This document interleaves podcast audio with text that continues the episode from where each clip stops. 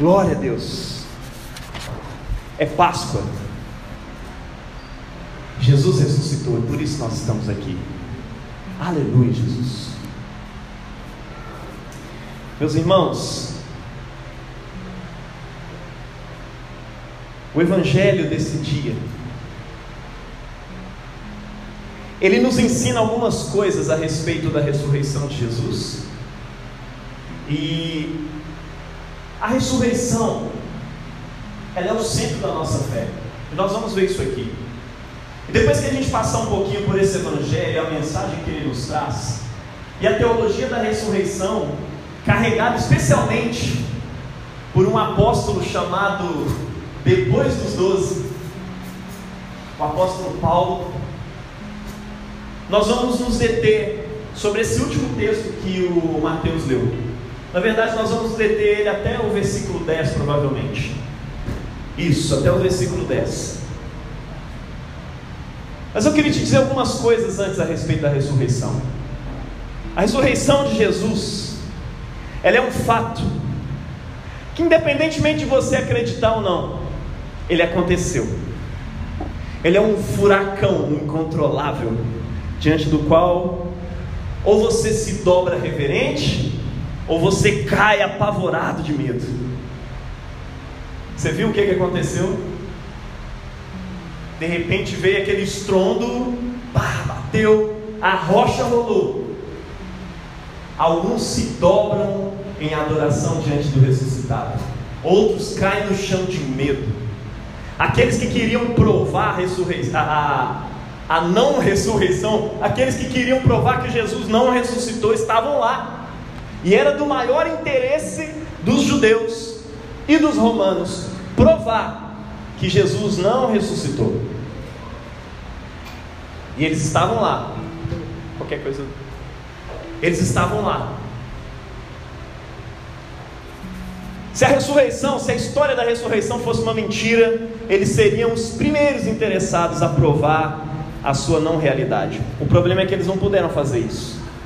E quando a ressurreição aconteceu, e ela aconteceu, uma das duas coisas você vai fazer: ou você vai cair no chão apavorado de medo, ou você vai se dobrar diante do ressuscitado. Mas não tem como fazer outra coisa, porque a ressurreição aconteceu, meu irmão, e ela é um fato da história. Ao longo da história, todos os que tentaram provar que Jesus não ressuscitou, porque esse é o centro da fé cristã. Alguns pastores tentaram fazer isso, aí nasce o que a gente chama de liberalismo. Não, a ressurreição, as pessoas disseram que ele ressuscitou porque a esperança era tanta. Já ouvi isso aí por aí? A esperança era tanta que eles falaram que ele ressuscitou. E aí as pessoas viveram cheias de amor no coração. Interessante, né? E deram a vida por essa mentira. Meu irmão, pessoas dão a vida por mentira. Mas de repente começa a morrer um, morrer outro, morrer outro, você você arrega, meu irmão. Se a gente combinasse aqui de inventar uma mentira assim que ia impactar Belo Horizonte, mas de repente a gente visse que o nosso grupinho que combinou de fazer isso, morreu um, morreu outro, morreu outro, velho, uma hora ou outra alguém ia entregar esse rolê. Ninguém ia morrer por causa de uma mentira. Eles morriam porque eles viram Jesus ressuscitado. Inventaram outras coisas do tipo uma paranoia coletiva. Levaram isso inclusive para uns psiquiatras analisarem a possibilidade de uma paranoia coletiva onde todo mundo viu exatamente a mesma coisa. Eles falaram, cara, isso é um milagre maior do que a ressurreição, viu? Não tem jeito disso ter acontecido. Outros tentaram provar que Jesus nem morreu. Só que eh, alguns disseram, ah, não, na verdade Jesus não morreu. Eles levaram ele lá para uma cruz, aí depois desceram ele antes de morrer, e aí ele sobreviveu e, e foi aparecendo para os discípulos. Meu irmão, deixa eu te falar um negócio, uns dias ali, a crucificação romana é cabulosa, mano. Não é brincadeira não.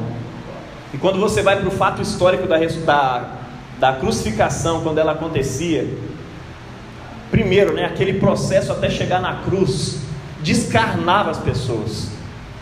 Se ela não morresse na cruz, ela morria antes, no meio daquele processo de chicotes, carregados de pedaços de chumbo, de ossos, que iam arrancando a carne das pessoas. Quem viu lá a paixão de Cristo deve ter tido uma noção disso. Até chegar na cruz, aquele processo é muito é pesado. E outra coisa, ninguém saía vivo da cruz. Porque depois que estava lá pregado na cruz, os sacerdotes mandaram cortar lá aquela um calço que ficava em cima dos pés para as mãos não se rasgarem, para que as pessoas morressem no final das contas. E todos eram certificados de que morreram. As pessoas enfiavam lanças para poder certificar, ó, se não morreu agora morreu. É tipo assim. É isso. A crucificação romana, meu irmão, dizer que alguém sobreviveu a ela é mais ou menos um milagre maior que a ressurreição também. A grande verdade é que o motivo para que aquele movimento de 12 pessoas que abandonaram todo mundo no final das contas, eu diria que só ficou Maria acreditando naquele sábado da ressurreição, naquele sábado anterior à ressurreição. Eu diria que só Maria acreditou nesse rolê. Porque ela viu um ser brotar no seu corpo sem relação com homem nenhum. E ela sabia que o mesmo Deus que colocou Jesus lá, ele era poderoso para ressuscitar dos mortos. E é interessante alguns fatos, né? Maria não aparece no túmulo depois, ela fica ali aos pés da cruz até o final. Depois ela não vai no túmulo conferir se Jesus ressuscitou ou não. Ela não vai no túmulo cobrir Jesus com, com perfumes, com fazer um embalsamamento, né? Ela não vai lá para isso. Maria sumiu nesse momento. Talvez a gente possa dizer que a igreja se reduziu a uma pessoa naquele dia. Ou talvez ela deixou de acreditar mesmo e sumiu e falou: Ah, já foi demais para mim assistir meu filho na cruz. E a igreja se reduziu a zero naquele dia. Somente a cabeça estava viva. Mas independentemente disso, ninguém sobrevivia a uma, a uma crucificação romana. Tá? O único motivo pelo qual aquele povinho de 12 pessoas passaram a anunciar que Jesus ressuscitou, frente a uma perseguição de todo o seu povo, da sua nação, os judeus, e frente à perseguição romana, porque eles começaram a dizer que Jesus é o Senhor, ele é o Quírios. E dizer isso em pleno Império Romano daquele tempo era ameaçar César. Então o cristão era perseguido naquele primeiro ano tanto pelos judeus quanto pelos romanos. Depois os romanos começaram a perseguir os judeus e os cristãos iam de lambuja também. Então, assim, era um povinho que não tinha condição alguma de atravessar os séculos, e depois de dois mil anos, eu e você estávamos aqui falando a respeito dele, se eles realmente não tivessem visto Jesus ressurreto e continuado dando a sua vida por causa disso. E mais, pessoas que nem viram Jesus ressurreto, acreditaram nessa mensagem e começaram a dar a sua vida por ele. Sabe por quê? Porque o poder da ressurreição é real e manifestou-se na vida dessas pessoas também. Elas atravessaram séculos morrendo, dando a sua vida. Os primeiros 300 anos de cristianismo foi 300 anos de perseguição pura. Declarar-se cristão era assinar sua sentença de morte. E a única razão porque esse povinho começou aquela seita, suposta seita judaica, a seita do caminho, atravessou o seu caminho ao redor dos séculos, através dos séculos, é porque Jesus ressuscitou mesmo. E nós somos gratos a Deus por isso. Nós estamos aqui hoje por causa disso. Não vacile, meu irmão. Não negue, não duvide da ressurreição. O anúncio da ressurreição, se ele compreendido corretamente, ele gera em nós um misto de temor e grande alegria. Você viu aquelas mulheres que chegaram diante do túmulo? Elas ficaram temorosas, elas ouviram a voz do anjo e saíram de lá ao mesmo tempo com temor, mas ao mesmo tempo com grande alegria. Temor porque nós estamos diante de um poder indomável, antes só imaginado, e que agora é real, é concreto, e nós não podemos controlar. O que ele não poderá fazer agora, a qualquer momento? Jesus ressuscitou. Puxa, caraca, o que, que significa, mano? Mas ao mesmo tempo alegria. Alegria porque se Jesus ressuscitou, então tudo o que ele dizia a respeito da vida e da realidade já é verdade, já pode ser visto e experimentado na nossa vida. E aquelas mulheres saíram felizes da vida daquele lugar. Eu imagino elas voltando, imaginando tudo que Jesus disse antes. E a ressurreição, né? E as bem-aventuranças. Em breve os mansos herdarão a terra. Os perseguidos por causa da justiça. Aqueles que têm fome e sede de justiça vão ser saciados. Antigamente, quem tinha fome e sede de justiça morria de fome e de sede. Mas agora, se ele ressuscitou e ele tinha falado esse negócio antes, então agora quem tem fome e sede de justiça vai ser saciado. A recompensa dos perseguidos por causa do Evangelho vai ser despachada do céu. Glória a Deus. Pense nas profecias a respeito do novo mundo. Breve o leão comerá palha com o boi, a ursa e a vaca vão passar juntas. A criança de peito vai colocar a mão no buraco da serpente, nada vai lhe acontecer, porque um novo mundo está surgindo. Essa é a mensagem da ressurreição que os apóstolos começaram a pregar. Nós temos agora que o novo céu e a nova terra já começou. Se Deus encarnado se tornou um com a criação no corpo físico de Jesus, agora esse corpo físico ressuscita. E quando ele ressuscita, a igreja olha para ele e diz: parte dessa criação já se tornou uma nova criação. Existe esperança todas aquelas profecias que diziam que um novo século, um novo mundo estaria para surgir, agora acabou de acontecer. O start foi dado, as coisas começaram a acontecer. Nós podemos experimentar nova vida em nós agora. É por isso que se alguém está em Cristo, é nova criação. As coisas velhas ficaram para trás, tudo se fez novo. É por isso que eu e você podemos bradar no dia da ressurreição. Cristo ressuscitou. Isso é felicidade para nós, porque não afeta somente a nós, afeta a criação como um todo. De acordo com as profecias bíblicas, essa ressurreição não afeta só o Messias, e a ressurreição é uma surpresa. Jesus ressuscita e assusta as pessoas, como assim? Era assim que ia cumprir as profecias. De repente, a, a, vira chave na cabeça deles. Cai a ficha, então é assim que a nova criação surge.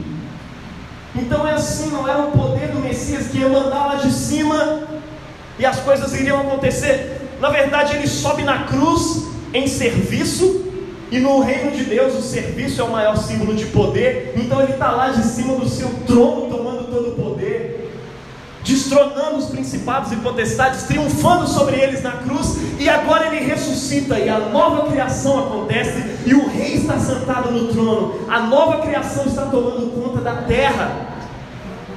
Meu irmão, o poder da nova criação está aqui. Ele está disponível para você agora. Ele já é uma realidade. É por isso que elas saem dali cheias de alegria. E de acordo com as profecias, não toca somente o corpo dos cristãos, o corpo de Cristo. Ele toca a criação inteira. Jesus lá em Apocalipse ele diz: Eis que faço novas todas as coisas. Meu irmão, essa criação que você conhece, esses prédios pichados ao nosso redor, o Arco Santa Teresa, as plantinhas que a gente tem por aqui, em breve vão ser tomadas e revestidas de uma nova realidade, de uma nova criação. Tudo vai ser do jeito que foi feito para ser. Eu não faço ideia de como é, mas isso enche o meu coração de esperança e de alegria. Isso é motivo da gente bradar e alegrar diante de Deus. Esse evangelho também nos ensina que o privilégio da visão de Cristo ressurreto é, antes de tudo, uma questão de amor e de afeto do que uma questão de hierarquia. Você percebeu? Tinha 12 apóstolos. Os caras eram discípulos diretamente de Jesus, mas não são eles que veem a ressurreição primeiro. Sabe quem que vê? Aqueles que amam Jesus, aqueles que têm afeto por Ele.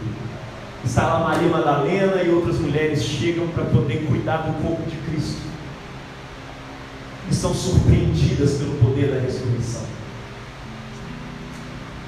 Muitos santos que viveram na face da terra não foram pastores, não foram padres, não foram gente da, da maior hierarquia, foi gente simples da igreja, mas que ouviu a mensagem com tanto amor e gerou-se tanto amor por Jesus que eles tiveram a graça de ver Cristo ressurreto e disseram: cara, o pecado foi derrotado e agora eu posso viver uma vida santa diante de Deus. E foram impactados e tomados por essa nova realidade. Outra coisa que eu quero te dizer. Primeiro, a realidade da ressurreição não depende de fé para acontecer, ela já aconteceu. Segundo, quem vê é aquele que ama, aquele que tem um afeto gigantesco por Jesus. Antes de todo mundo. Aqueles que são mais céticos vão ver também, mas vão ver depois. E quem é mais cético ainda vai ver depois ainda, que é Tomé. Mas outra coisa que eu quero te dizer a respeito desse evangelho de hoje é que o fato da ressurreição não é um tipo de coisa que você deve guardar em segredo. Nós precisamos contar ao mundo.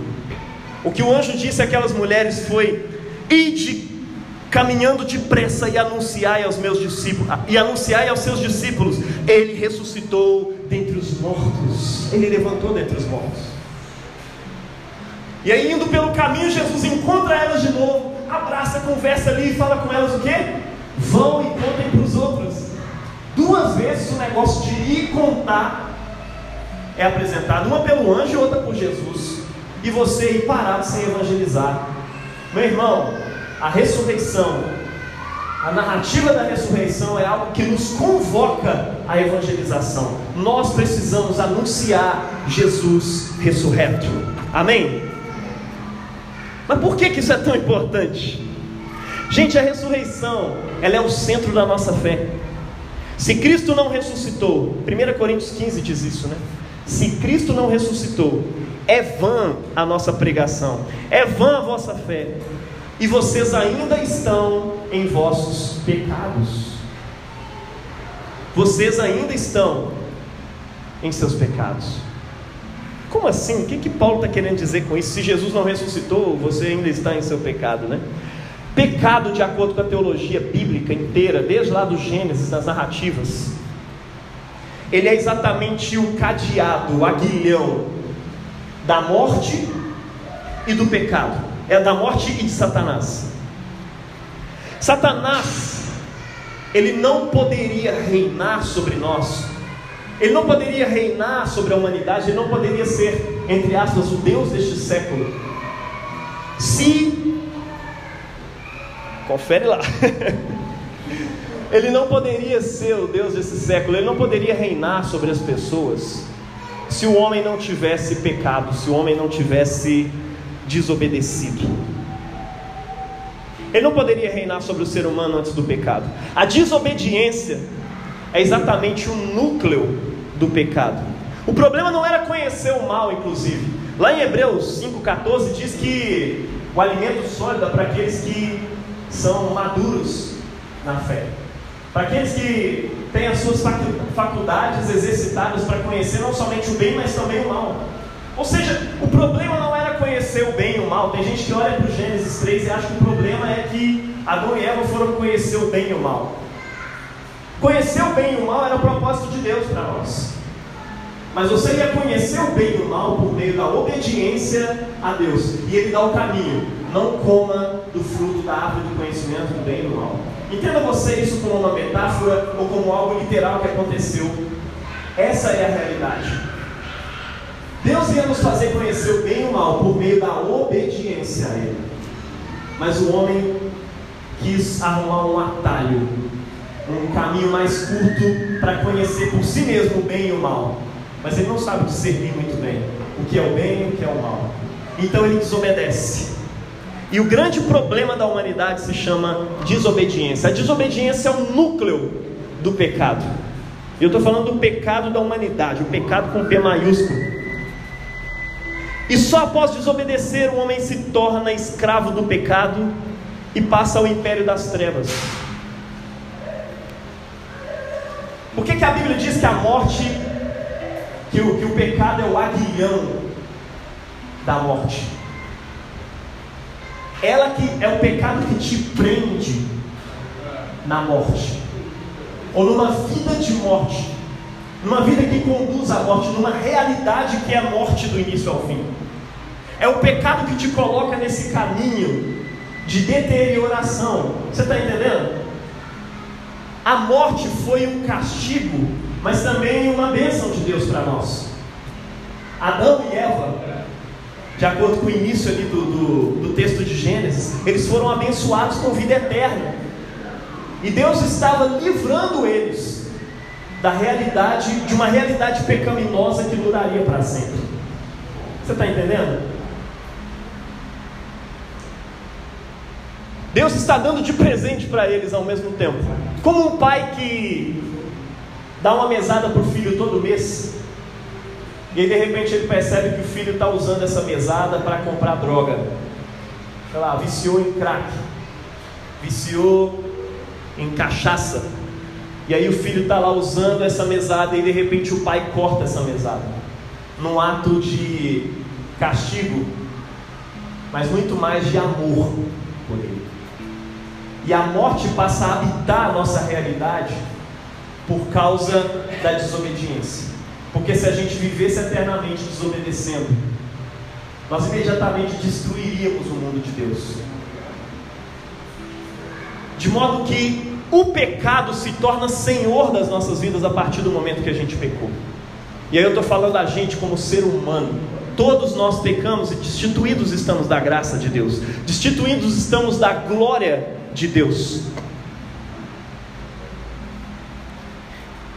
E é interessante pensar, e nós frisamos isso muito bem aqui na nossa Sexta-feira da Paixão, e ontem também, no sábado, onde nós estávamos dramatizando o Evangelho de Marcos, que é a obediência de Cristo, que é o núcleo da libertação do pecado. Jesus está o tempo todo sendo tentado a não obedecer a, Cristo, a, a Deus, a não obedecer ao Pai. Pedro tenta destituir Jesus dessa ideia algumas vezes. Não, Jesus, você não vai morrer. Para trás de mim, Satanás. Volta para a condição de discípulo, que é atrás. Fica na frente, não. Porque na frente se atrapalha os propósitos de Deus. E quem atrapalha os propósitos de Deus é diabo. Diabo significa inimigo. Você está sendo inimigo, volta para trás, aonde o discípulo fica. Você está entendendo? Depois o mesmo Pedro quer pegar uma arma e cortar a orelha de quem está perseguindo o Evangelho de Jesus. Tem pessoas que fazem isso hoje em dia. Nós precisamos perseguir esses que perseguem o Evangelho. Meu irmão, o Evangelho começou numa Roma perseguidora de cristão. E dentro do judaísmo, perseguidor de cristão. Corta essa, meu irmão. Para de ficar com medo disso. Ser perseguido é uma bênção para nós, uma dádiva para nós. E quando você se coloca na posição de poder, você já esqueceu como é que Jesus reina. Jesus reina servindo, Jesus reina amando. Amém? Não se esquece disso.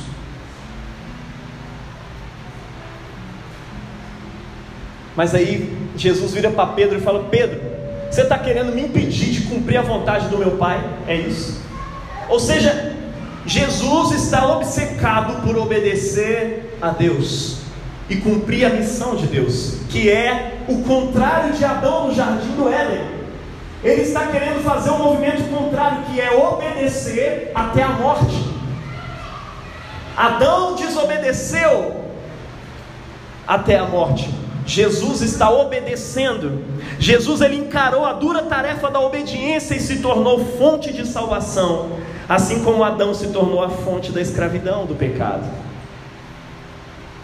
E quando Cristo ressuscita dos mortos, isso significa que o pecado foi derrotado, meu irmão. Sabe por quê? Se o pecado foi derrotado, e o pecado é o aguilhão da morte, aquilo que nos prende na morte, e a morte é uma realidade total. Quando Jesus ressuscita da, da morte sozinho, sem nenhum profeta para orar por ele, para ele levantar, quando Jesus ressuscita da morte, isso significa para nós cristãos que o pecado com P maiúsculo, aquilo que nos prendeu a Satanás, ao império das trevas, aquilo que nos prendia à morte, foi derrotado. Amém? Isso é uma realidade poderosa para nós. Isso significa que nós podemos viver livres do pecado. Foi derrotado. Por isso também a morte e o diabo foram derrotados. Porque eles não têm mais o aguilhão, eles não têm mais a corrente que te prendia sob a custódia deles. o pecado foi derrotado, o pecado foi punido na cruz do Calvário. A vida eterna foi destravada. Para quem gosta de joguinho aí que a gente destrava o negócio da vida eterna lá, pois é, a vida eterna foi destravada para nós. A vida eterna foi destravada para todo aquele que crê, para todo aquele que confia no Messias Jesus. Você crê nisso? E agora nós passamos à exortação prática do apóstolo Paulo. O que, que ele nos diz em vista da ressurreição de Jesus? A exortação prática desse lecionário de hoje é: se já ressuscitastes com o Messias, então. E aí ele traz uma série de coisas. Se vocês já ressuscitaram com Cristo. Colossenses 3:1 Paulo ele não está colocando uma condição aqui. Se vocês ressuscitarem com Jesus, não, não, ele está dizendo assim: se vocês já ressuscitaram com Cristo, ele está dizendo que isso é uma realidade concreta. Ele está partindo daquilo que a gente diz aqui, baseado no texto de Mateus 28, que foi lido aqui pelo Mateus. Jesus está se baseando nisso. Paulo está se baseando nisso aqui para dizer: olha, se vocês já ressuscitaram com Cristo, então isso soa como lá em Romanos 6, quando o apóstolo Paulo diz para eles assim: Considerai-vos, uma vez que Cristo morreu por todos, logo todos morreram, então façam as contas. Esse considerai-vos lá em Romanos capítulo 6, no grego, é uma linguagem contábil mesmo. Fala assim: façam as contas. Vocês estão em Cristo, vocês batizaram, se tornaram um com Cristo. Cristo morreu, logo todos morreram. Então agora se considerem mortos para o pecado, mas vivos para Deus em Cristo, por quê? Porque Cristo ressuscitou. Está entendendo? A teologia aqui é a teologia da união com Cristo. Nós unidos com Cristo, morremos com Ele, mas também ressuscitamos com Ele. Existe o poder da morte que atua em nós, e existe o poder da ressurreição de Cristo que atua em nós simultaneamente. Então, se você já ressuscitou com Cristo, buscai as coisas lá do alto, onde Cristo vive, assentado à direita de Deus. Buscai as coisas lá do alto. Essa é a primeira exortação que ele nos traz. Se vocês já ressuscitaram com Cristo, se vocês estão em Cristo, então busquem as coisas lá do alto. Por que alguém que alcançou a cidadania celestial ainda continuará investindo nas coisas terrenas, meu irmão? Por que, que você ainda continua investindo nas coisas terrenas? O reino de Deus, meu irmão, é como um investidor que. Lá eu igual Jesus agora. O reino de Deus é tipo um investidor que descobriu um grande negócio que vai bombar daqui a pouco. E todos os outros vão cair, só ele vai continuar. E aí ele tira seus investimentos de todas as outras coisas e investe nesse negócio. Esse é o reino de Deus. Buscar as coisas lá do alto, é Paulo anunciando isso para as pessoas. Gente, para de investir nas coisas aqui da terra, porque breve esse Jesus que ressuscitou, e ele já provou, a ressurreição é real e o novo mundo já começou. Então, invistam nas coisas lá do alto, busquem as coisas lá do alto, invista na justiça lá do alto, porque a justiça daqui da terra em breve vai acabar, vai deteriorar, vai apodrecer. Mas o reino de Deus é a única coisa que vai permanecer. E aquele que investiu toda a sua confiança nele, aquele que depositou tudo que tem nele, vão permanecer com ele para sempre. É isso que o apóstolo Paulo está dizendo. Para de investir nas coisas aqui da terra. E quando você investe nas coisas aqui da terra, você investe nelas por causa do reino de Deus. Por exemplo, família é uma coisa aqui da terra. Você investe nelas, mas por causa do reino. E aquilo se torna parte do reino. Porque o reino ele toma parte da nossa criação e eleva elas. A arte, por exemplo, a música, a arte plástica, tantas artes que você vê espalhadas por aí. A realidade da nova criação toma essas coisas e as eleva para a glória de Deus. Invista em coisas que são boas. Por isso que o apóstolo Paulo fala, né?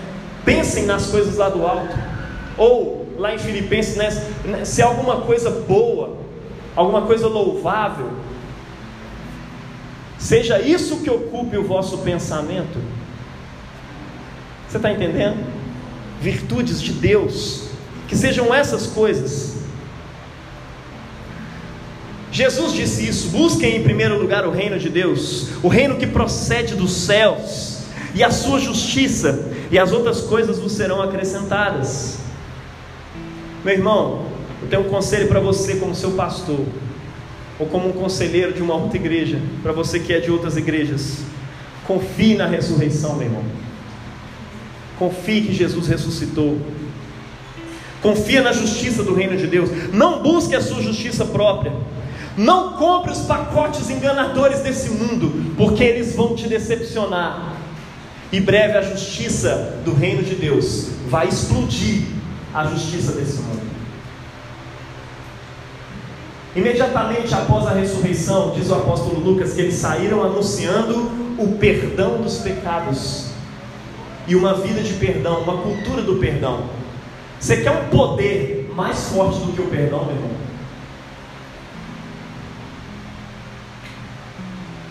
Políticas e filosofias mais avançadas desse mundo a respeito de justiça nos ensina sobre justiçamento, nos ensina sobre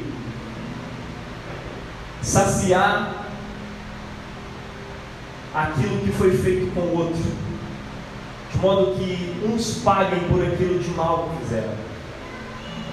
É justo, sim, soa justo. Quando você vai lá na lei de Deus, lá no Antigo Testamento, vai dizer exatamente isso. Mas a lei do reino de Deus, que desce do céu com Cristo, é muito mais poderosa. E ela se chama perdão. Pense numa nação que foi massacrada pelo apartheid há poucos anos atrás ainda no século XX. E líderes que estiveram à frente daquela revolução, ao invés de propor que aqueles brancos, estupradores, malfeitores, fossem então estuprados ou lançados numa prisão e açoitados, ou talvez tomassem uma bala na cabeça, olha, isso seria justo, porque o que fizeram na África do Sul não foi brincadeira, da mesma forma que fazem no Brasil, não é brincadeira. O que fizeram e fazem. O que fizeram e fazem em tantos lugares não foi brincadeira.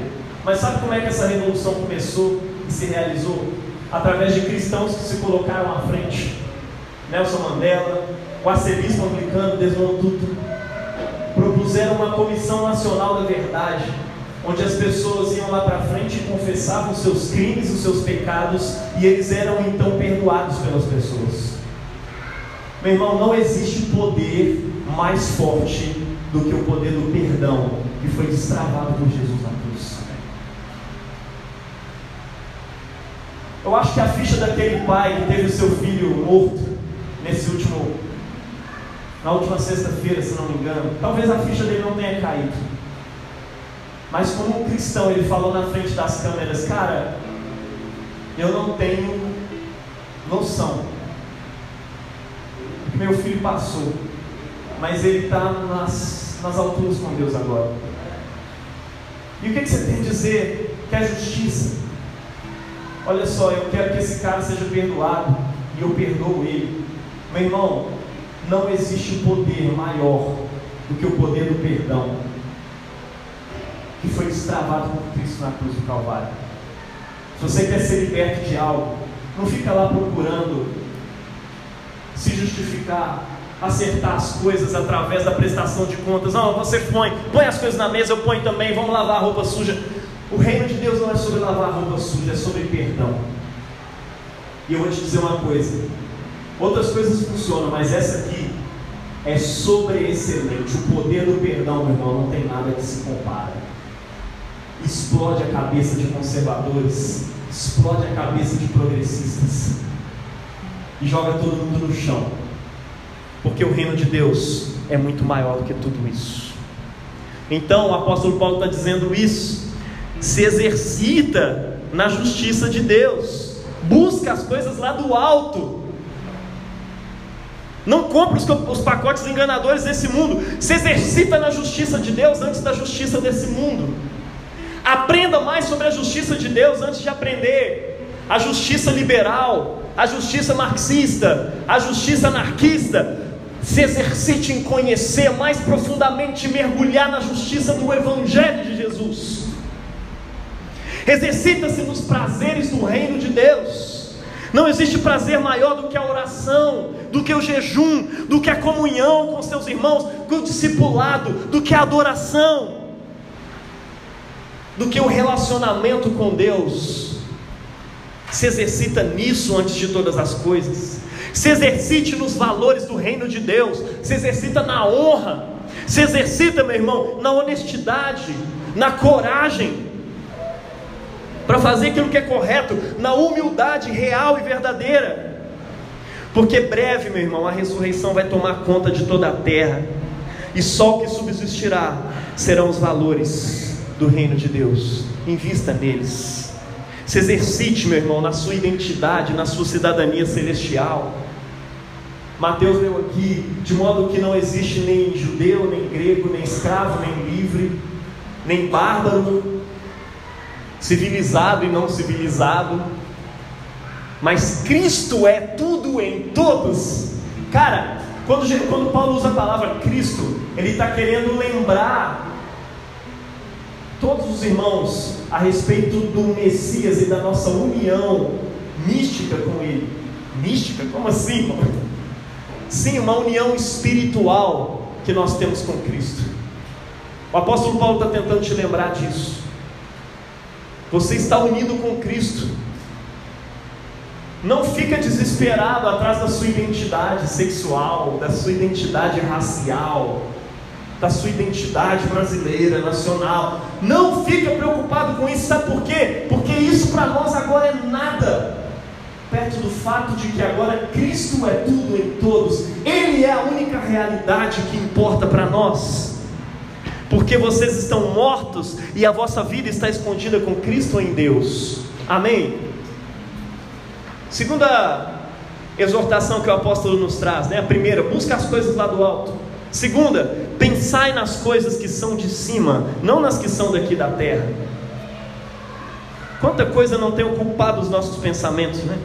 Parece beatice, mas eu vou te dizer mais uma vez, meu irmão, que a grande verdade frente ao fato da ressurreição é que não tem nada mais importante para pensar. Eu quero usar como exemplo eu voltando na semana passada para casa, depois da preparação do sermão do domingo passado. Durante a semana eu estou lá preparando aquele sermão e me desgastando ali, pensando nas coisas lá do alto, pensando na ressurreição de Cristo, em como ele estava se tornando rei, subindo naquela cruz, e eu fiquei obcecado por aquela realidade. Quando eu voltei para casa, carros me fecharam na rua, e de repente eu comecei a agir de um modo completamente antinatural para mim esse cara está fazendo na minha frente, eu vou buzinar. Eu quero xingar. Eu cheguei em casa, a Priscila fez uma coisa que eu fico irritado. Ela tranca a porta da casa, tranca todas as portas. Eu, puxa, eu não tinha nem chegado ainda, e eu enfiei a chave naquela porta irritado. Naquele dia eu cheguei, a porta está lá trancada, e eu, porta trancada, trancada. Nossa, glória a Deus, Jesus é maravilhoso. Porque eu estava tomado pela realidade da ressurreição, e para mim não importa mais nada de ruim que acontecesse nesse mundo. Jesus era muito maior. O fato da ressurreição era muito maior. Eu estava tomado por aquela realidade. Nós precisamos ter o nosso pensamento tomado por essa realidade, meu irmão, todos os dias. Ao nível de que se você perder a coisa mais preciosa para você nessa vida, nada é tão importante. Eu não estou dizendo que você despreza família, as coisas assim, não. Mas que o seu amor por Cristo, como Jesus disse certa vez, é tão grande, mas tão grande, que o seu amor pelas pessoas é comparado a um desprezo, é comparado a um aborrecimento. Mas é amor, fica tranquilo. Mas perto do amor que nós temos por Jesus, é muito maior. é muito pequeno, na verdade. Está entendendo? Nós precisamos ser tomados, nosso pensamento precisa ser tomado por isso. O que, que tem ocupado o seu pensamento? É na medida em que eu e você nos conscientizamos do poder da ressurreição que nós podemos ver os fatos e os efeitos dela se manifestando em nossas vidas. Por isso que o apóstolo Paulo está o tempo inteiro falando com os romanos, gente, se convençam do poder da ressurreição, se convençam do fato de que vocês ressuscitaram com Cristo, façam as contas, considerem-se mortos. Amém?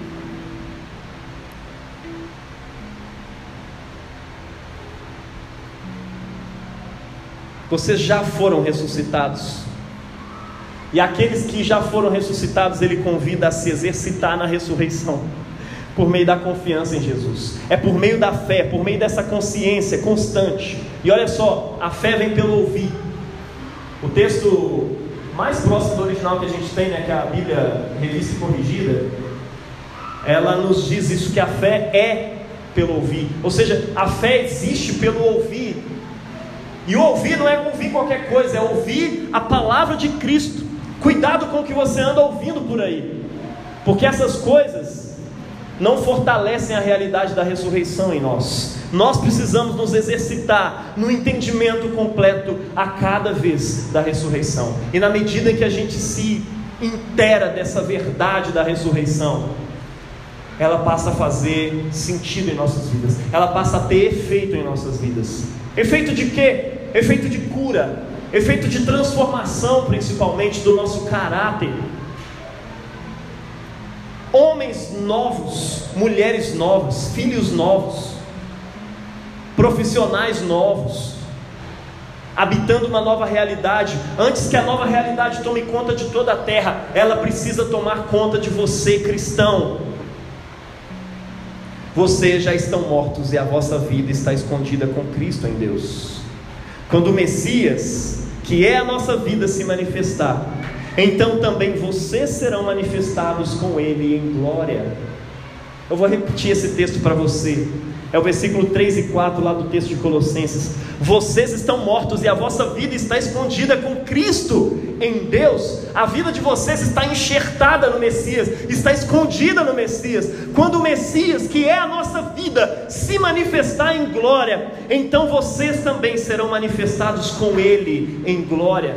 Aquilo que vocês são de verdade será revelado como um broto que sai de dentro de uma semente Hoje você é semente, essa realidade habita o seu interior e se manifesta de várias formas em sua vida. Mais breve essa casca vai rachar, e esse corpo morto, esse corpo que caminha para a morte, ele será transformado num corpo ressuscitado, e toda a realidade em torno de nós será tomada pelo poder da ressurreição. Amém.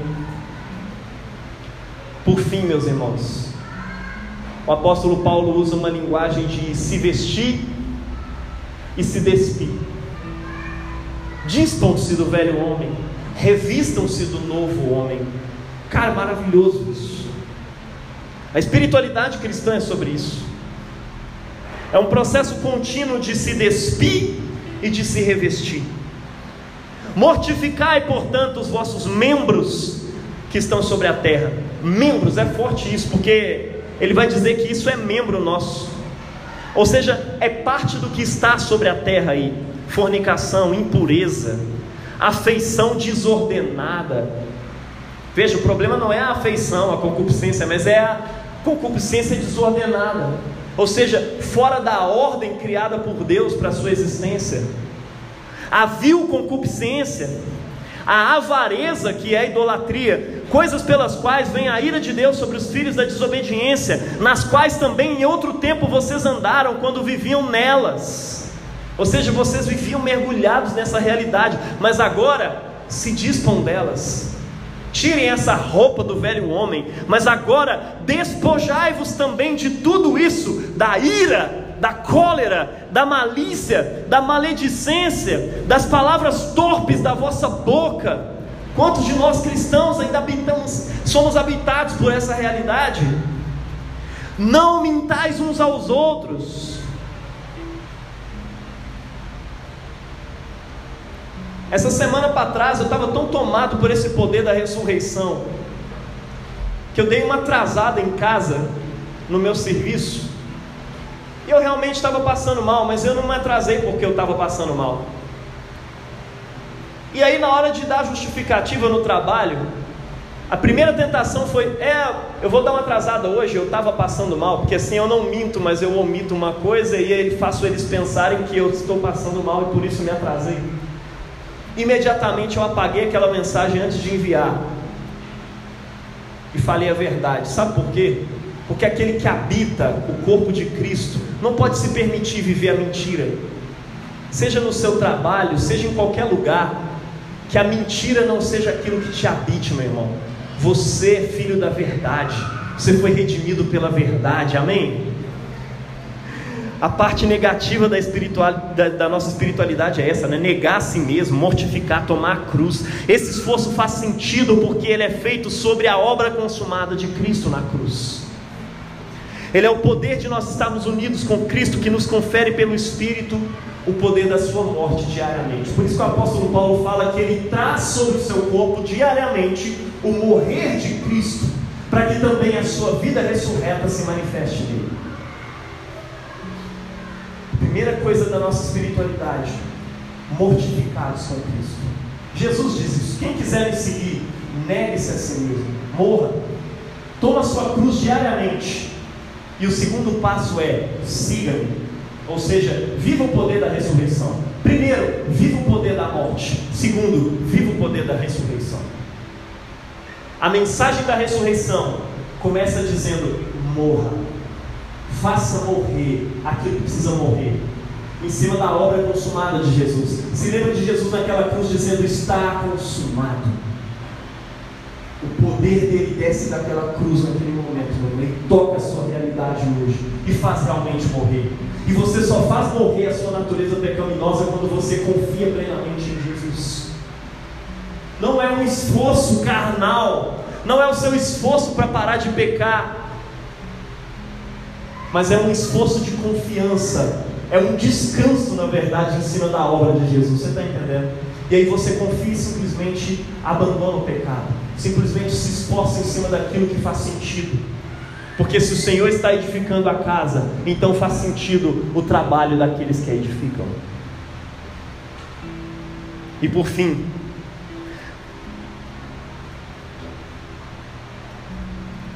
pois que já vos despistes do velho homem com seus efeitos, e já vos revestistes do novo, que se renova para o pleno conhecimento segundo a imagem daquele que o criou. Veja, a ressurreição é uma disciplina espiritual. Você precisa exercitar ela todos os dias. Ela é uma realidade que já te toca, mas você precisa alcançá-la todos os dias e se exercitar nelas. E é só por isso que o apóstolo Paulo exorta aqui os colossenses e exorta os romanos lá em Romanos 6: olha, a ressurreição já é uma realidade, mas vocês precisam alcançá-la pela fé, ou seja, pela confiança em Jesus. E confiar em Jesus é dar o um passo em cima das águas, porque Ele coloca a passarela para você passar, que é a sua própria palavra. Confia na ressurreição e ande sem pecado. Confia na ressurreição e pratique os mandamentos. Confia na ressurreição, se exercite na ressurreição. Quanto à vossa maneira antiga de viver, vocês foram instruídos a deixar de lado a velha natureza, que se corrompe segundo os desejos pecaminosos, os desejos enganosos, a se deixar renovar no espírito do entendimento de vocês e se revestir da nova natureza, criada segundo Deus em justiça e retidão, procedentes da verdade. Efésios capítulo 2, versículo 24. Quanto a essa velha natureza, você é convidado hoje se pispa. Hã? Efésios 4, 23 e 24.